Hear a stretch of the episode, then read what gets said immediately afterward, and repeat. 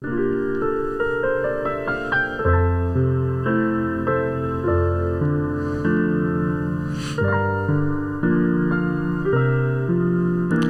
位好，欢迎来到我爱玉兰花。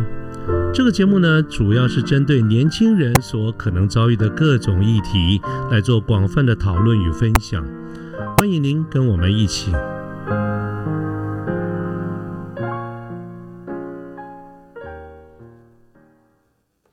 呃，各位好，我是卢天记。现在是民国一百一十一年的四月七号星期四的晚上。那么今天我们的节目里面，希望能够跟大家来聊一个比较另类的话题，就是冻卵啊，冷冻的冻啊，精子卵子的那个卵啊。各位你没有听错，就是跟我们女性朋友非常高度相关的这个主题，叫做冻卵。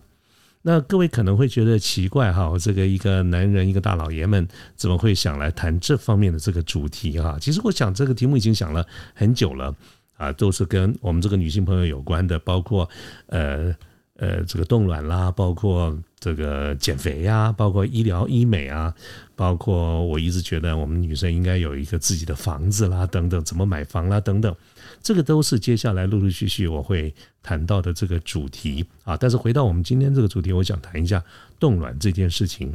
那刚才我有提到哈，我们这个大老爷要谈这个主题，基本上就得做点功课。可是呢，在这做功课的过程当中，我忽然发现，最近发现我一个认识多年的好朋友啊，这个。他目前一个女啊，Jovi，Jovi，这是我的好朋友，认识很多年了。他就在面对这个议题、这个话题，并且他已经实际上开始。啊，在进行这个工作了，那我觉得太棒了啊！真的是心想事成。我们想到什么样的主题呢？哎，就有相关的讯息出现，所以我今天呢就非常高兴的能够邀请到 Jovial 我的好朋友来上我们这个节目哈。那么他呃用他自己亲身的一些。经历面对这个事情，他看到了哪一些的状况？他做了哪一些考量？在节目上跟我们来做一个分享。那么，其实呢，他这个工作非常的这个忙碌。那么，我们刚刚节目要开始录音之之前，他才刚刚刚回到家里哈。就我的了解，他根本还没吃饭呢。所以我其实是心怀感谢的哈。那我们现在呢，我就想介绍我的好朋友 Jovi。Jovi 呢，你在线上吗？啊，有的有的，我在。哎，Joey 要不要跟我们线上的这个听众朋友们那个 say 个 hello，并且简单的自我介绍一下？好的，没问题啊。线上的听众朋友，大家好，我是 Joey。嗯，我自己的话是一个哎三十四岁的女性，然后我在已经有创业的经验有四年的时间。啊，所以就是呃，我的大家一定会很好奇，就是说我自己创什么样的创业内容。嗯哼，那我简单的分享就是是跟台湾的青草店，因为我的老家是八十年的青草店，所以我是把它做一个青草。对对，台湾的青草。啊哈，是啊，那是什么样的一些产品呢？呃，我把它转型，就是我们从产地开始做起，所以把。啊，青草茶做一个溯源的茶品，然后都符合现代年轻人会所需要的一些时间点，或者是呃需要疗愈的泡澡包。嗯，那基本上产品全部都是没有任何化学的东西，也是零添加的。嗯哼，所以有一些生活应用类，比如说驱蚊的喷雾啦，或者是极度天然的驱蚊包这样子的商品。嗯哼。OK，啊，所以 Jovial 这几年主要的主力就在这方面的一个创业，啊，对对对，把它转成礼品，再做一些啊通路上的贩售这样。OK。好，我觉得太棒了。这个呃，这些相关的这些讯息呢，我在线上可以跟线上听众朋友来报告。我们会把它列在我们这个节目讯息里面，给大家做一个参考。不过呢，我们今天的这个节目本质上来说，它不是呃这个业配哈等等这些，所以我顺带因为想到在创业，我们就要用任何的可能的机会来跟大家分享。不过呢，现在我们回到我们。这次的访谈的主题就是有关于冻卵这件事情。那么谈到这个事情呢，在我过去心中的一些印象，可能是一些刻板的印象吧。我总觉得会想想到要冻卵这件事情，那么通常这个女性朋友可能是属于一般相对来说比较资深一点啊。那么为了要能够做一些保留，所以会谈到这个部分。可是大家很清楚知道哈，包括周飞友刚才啊还。真的很很直白的说出他的年纪，其实我都还不敢去问的 哈。各位可以发现 j o v i 其实非常年轻，如果你们有机会看到他本人的话，你会发现根本就不像他刚才所说的这个部分。即便是如此，他都非常年轻。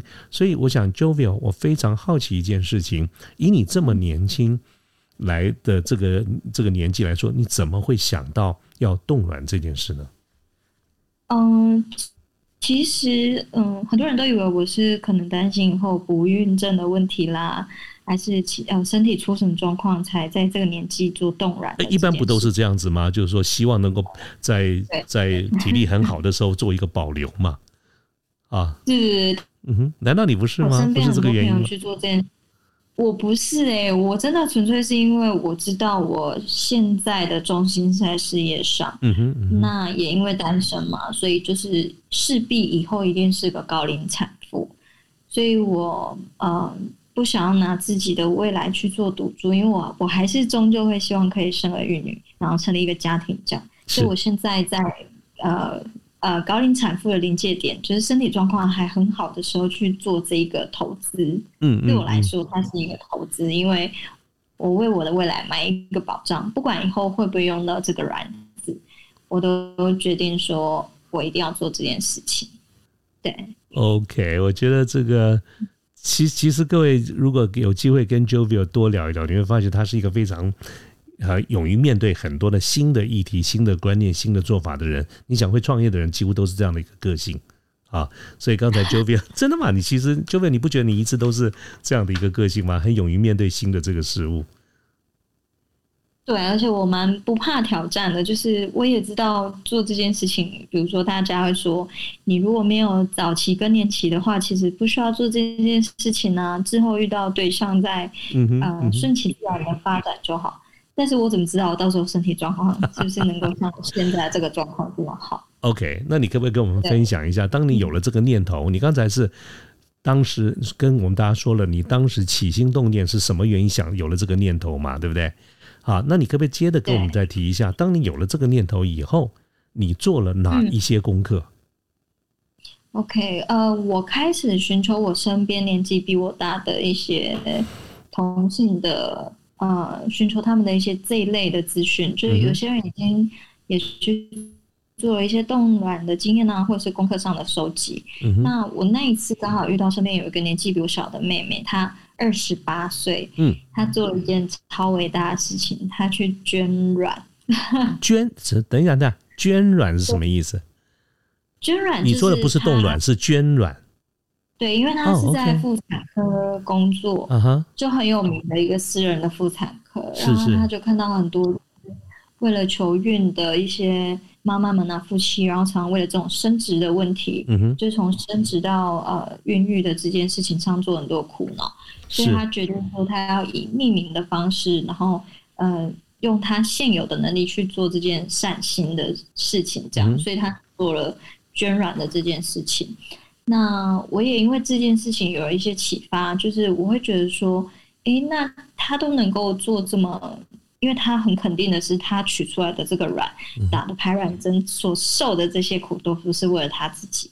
那更何况我已经介于高龄产妇的临界点，我没有任何理由再拖延。其实我三十三岁的时候就开始在做这些资讯的收集。然后呃，一直到拖到三十四岁的出头，我就呃决定，我不管怎样，我都要强迫自己去院一趟做基础的检查。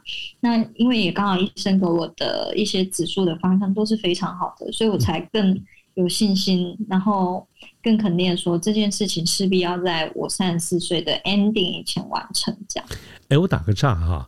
因为 Jovio，我虽然是觉得你很年轻，可是你刚刚不止一次提到了说你已经接近所谓高龄产妇的这个边缘。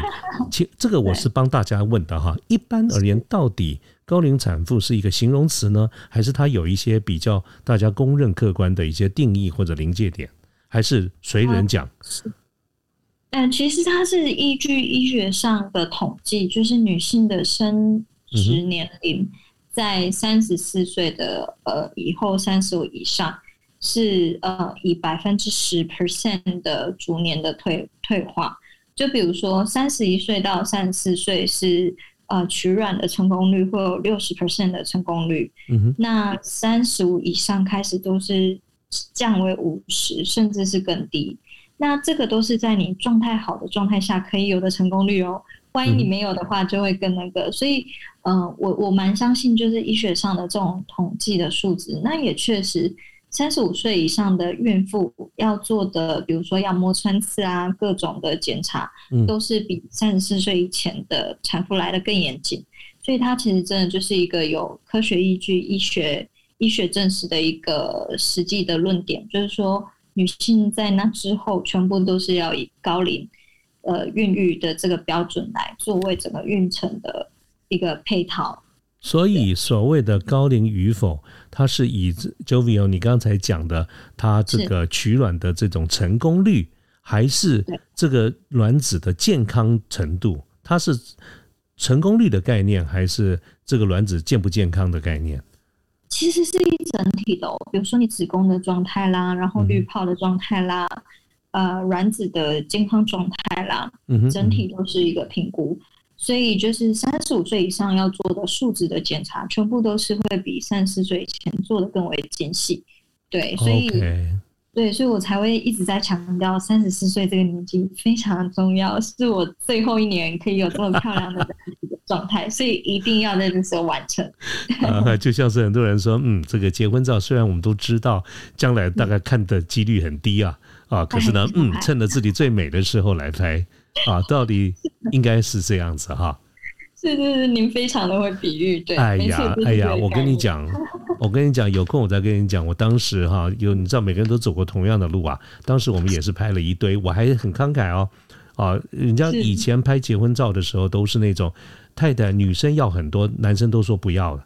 哦，我当时呢，嗯你知道我多疼老婆，我们当时说她要多少，我们全部给她包了。后来根本连开都没有开，那真的没有啊，真的哎，真的没有开，花很多钱呢。然后呢，真的哎连打开都没有打开，连那个电子档都不知道到哪去了。那每一年结婚纪念日不会拿出来，就是在大家一起欣赏一下吗？哎呀，每年的结婚纪念日都是过了几天以后才发现啊，对不起，我忘了。好好好，不过不过不谈这个这个这个，今天你是主角，不是我了。这个谈的不会不会，这也是一种情绪。哎，这个，所以你刚才那样讲，我直觉想到的就是当年啊，这个拍结婚照，而且其实我不爱看的原因，是因为真的去看结婚照，才发现哇，真的当年真的帅到不行啊，真的是 N 达瓦桑现在跟欧基上一样。啊不会，你一定要想说自己还能 keep 住，这样已经是完全超过 一百分了，好吗？对，一定没有落差很大。哎，等你到我这年纪就知道了，知道吧？嗯，其实我我们有感觉。啊，你还早，你还早。来，我们回过头来哈，就是所以你当时的做的这些功课，我记得你当时还提到说，你还去问了命理老师哦，啊，嗯，对，你知道人在穷途末路的时候啊，或者是你找不到一些解答的时候，你就会希望，哎，有一个人是可以给你一个很正向，或者是直接告诉你答案。所以，哎，这个我觉得是真的。你看哈，人在顺的时候，顺利的时候都不会这个问天地、问鬼神、问问卦；人在不顺的时候，就会去算命啊，算命啦等等这些。顺的时候都觉得自己很棒了。对，没错。可是因为我其实虽然创业的人，可是我发现我的内心是很脆弱的。所以，像我题外话一下，我前阵去要打疫苗的时候，我还点了疫苗光明灯。哇塞，我第一次听到有这种，还有那个也有光明灯啊。对，因为因为我就说，哎、因为我其实也是陪朋友去，我就想说问一下近期的状况，因为我主要是动然这件事情，其实让我很没有安全感，嗯，因为它是一个我没办法掌控的位置的状况。啊是是所以，我其实会有一些心路历程，会紧张，会焦虑。那呃，后面我们也可以聊一下，就是关于嗯动然所需要准备的预算上。是所以是是，我在那一次就是去去的时候，我就有先问说，嗯，我要打莫德纳还是打 A Z？然后，然后他老师傻眼，他然后他就说，哎、如果你担心有疫苗光明灯，一盏两百块。对意思就是说，点了光明灯以后，你要打这个呃，这莫德纳跟 A Z，通通都平安无事都。可以，对。然后确实应验，就是我打第一剂的时候，我身体完全无感，你打了什么？连打针下去，我打莫德纳，然后连打针下去，我也完全被打完了以后，我说哈，针已经戳完了吗？我怎么都没有觉得我被针戳到，就是非常的顺利，所以我就决定说我第二季，因为我现在还没打，拖到现在，我就想说，OK，我第二季打，说我一样再点一次光明灯，我再告诉大家这个东西。哎，你要赶快去打啊！你现在我三季都打完了啊。对啊，但因为我就担心说工作，因为是呃每一个礼拜。每一天都有工作的排程在安排，是是，所以我很担心，万一我打了心跳停了啊，或者是身体真的很不舒服啊，耽误工作要怎么办？没关系，按你按照你第一季的状况，你也算莫德纳认证的，你知道啊，所以你第二季应该是没问题的。对对对，我希望可以是这样。对，所以我那时候就顺便问了老师说，嗯，我需不需要做冻卵的这件事情？嗯哼，对，那那个老师其实他蛮明确的告诉我说。其实你身体状况也都没有什么太大问题，都是一些很小很小的毛病。那呃，他他他就问我说：“那你的生理期规不规律啊？”因为他是也是一个女的命理老师，是是。我就说我生理期其实准到疯掉，我这三年来没有一次提早，没有一次 delay。哇塞，你就跟天体运行一样，就是极度的规律，完全没有任何的。对，所以你知道这个我们的天体运行啊，包括太阳啦，包括月亮什么时候上升下来，这个完完全全都是完全有规律的，大自然就会照着走的呀。那表示我活在大自然里，就是 follow 他们这样。所以你是我第一次听到有这么准的。对，因为我自己的的工作，就家里的事业也都是跟健康养生这一块有关。嗯哼，所以就是很少很多人听到我三十四岁的早餐，嗯，我常常煮。一嗯，那叫什么紫米粥，然后里面都是坚果。对我就是早上起床喝一碗，然后生理期前后我都会用一点麻油喝汤，就是听起来好基本上，对对，我照顾自己也都有一些规，因为这些东西都是我家里就现成的东西嘛，都取自家里。所以就非常非常方便。所以如果连我都没办法好好照顾自己的话，我怎么会有说服力呢？你厉害！我听到紫米都想到说，那不是吃绢豆腐的时候才有的一个选项，还要加十块。哦，没有没有没有，我下次教你，只要每天花个三分钟，你隔天就一碗非常舒服的早餐可以喝。这样。OK，所以你当时做了这些功课嘛？哈。那这些功课，其实我觉得按照你刚才所描述，应该都是在你心理建设这方面。可是如果回到这个真实来说，这个冻卵可能是不是应该要跟医生或者是医疗的体系来做一些比较理性或者比较事实面的一些所谓的检查？对，那你当时是怎么做怎么做的？其实我我我蛮建议大家可以，就是因为我当然也收集很多资料，是跟私立医院或者是私人的生殖中医学中心。嗯哼。那我自己是每一年定期都会在荣总的妇产科台北荣总去做呃子宫颈膜片检查啦，就是女生的腹部的超音波的检查。哦，你还真是好宝宝，你每年都这么做啊？对对对，我就是三十岁以后，我就是非常的照顾自己。好，你你真的是很照顾自己的人，很好。对对对对对，嗯。然后我经过了多种的评估，那也询问过蛮多身边的朋友，我后来决定就是跟着自己熟悉的医生去完成这件事情，因为刚好我的妇产科医师他的强项是在不孕症生殖的这一块。所以你是在台北的荣总？对对对，台北的。荣总，然后妇产科里面的一个不孕症生殖医学中心，这样。嗯哼嗯哼。对对对，那所以我在这一次今年度的检查的，我也是呃就开始做这些功课。我有问先问过医生，说我需要做哪些事前的准备。嗯哼。那呃需要的期间啊什么等等这种那。像刚刚就有跟您分享到心理建设这一块，是因为我其实是个非常怕打针跟看到血的人，所以我让自己维持在感觉是女生的，你怕见血，那你怎么办呢？你对呀，是不是？所以就是，呃，就是要去克服，因为你有目标在，所以你咬着牙也会撑过去。这样，所以当天在跟医生做咨询的时候，就二话不说，因为他知道我很怕。他知道我我很怕真的这件事情，所以医生说：“哎，没关系，我们做检查一次做足，要不要今天就进行？”OK，啊，对对对，所以我就直接做了啊。像大家在如果说对冻卵有研究，都会做几个指标性的项目。那这边也可以跟大家做一个简单的分享。对对对，是。然后像有一个刚呃，您有提到就是关于滤泡健不健康的这个部分，它这个指指数就叫 AFC，它其实就是要用来预测说，哎，你到时候取卵的状况会是呃好还是坏？因为这个会涉及到你后面医生告诉你你要准备的 budget 的部分。如果说他预测你取出来的卵子的数量不会很理想。那你就必须进行两次的疗程，两次的手术，去完成所谓呃预估期望的标准值。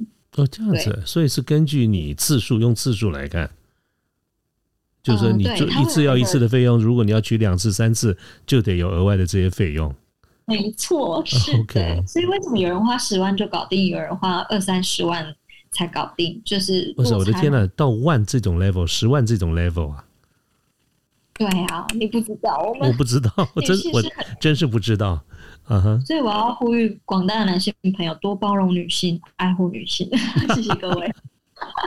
哎，这这这都这个完全能够了解啊！所以你当时就是北呃这个荣总的这个你的这个医师帮你做的这个检查哈，那你你的身体应该很棒吧？出来的一个结果应该是蛮合适的吧？对，就是我在经过两个礼拜后再回去看报告，因为另外还有提到一个很重要的数值，就是它叫 AMH 的这个指数。那它的话就是也是除了预测就是卵巢卵泡的库存量，就是它是用这两个指数去作为很重要的关键指标。OK，那当然医生对这时候大家就会挑出很多问题，就会问说：哎，很多私人诊所都会推荐很多呃奇奇怪。奇奇怪怪的指标数据，就问你要不要增加自费项目去验这些东西。嗯哼，那其实我在那时候跟医生做询问的时候，他说其实很多东西我们往大方向去看，这些小地方如果大方向是 OK 的，根本不用再去做多做这些指标项目。我觉得这个问题其实对我来说很重要，所以就也让我觉得说，其实荷包在公立医院来说是很 CP 值很高的。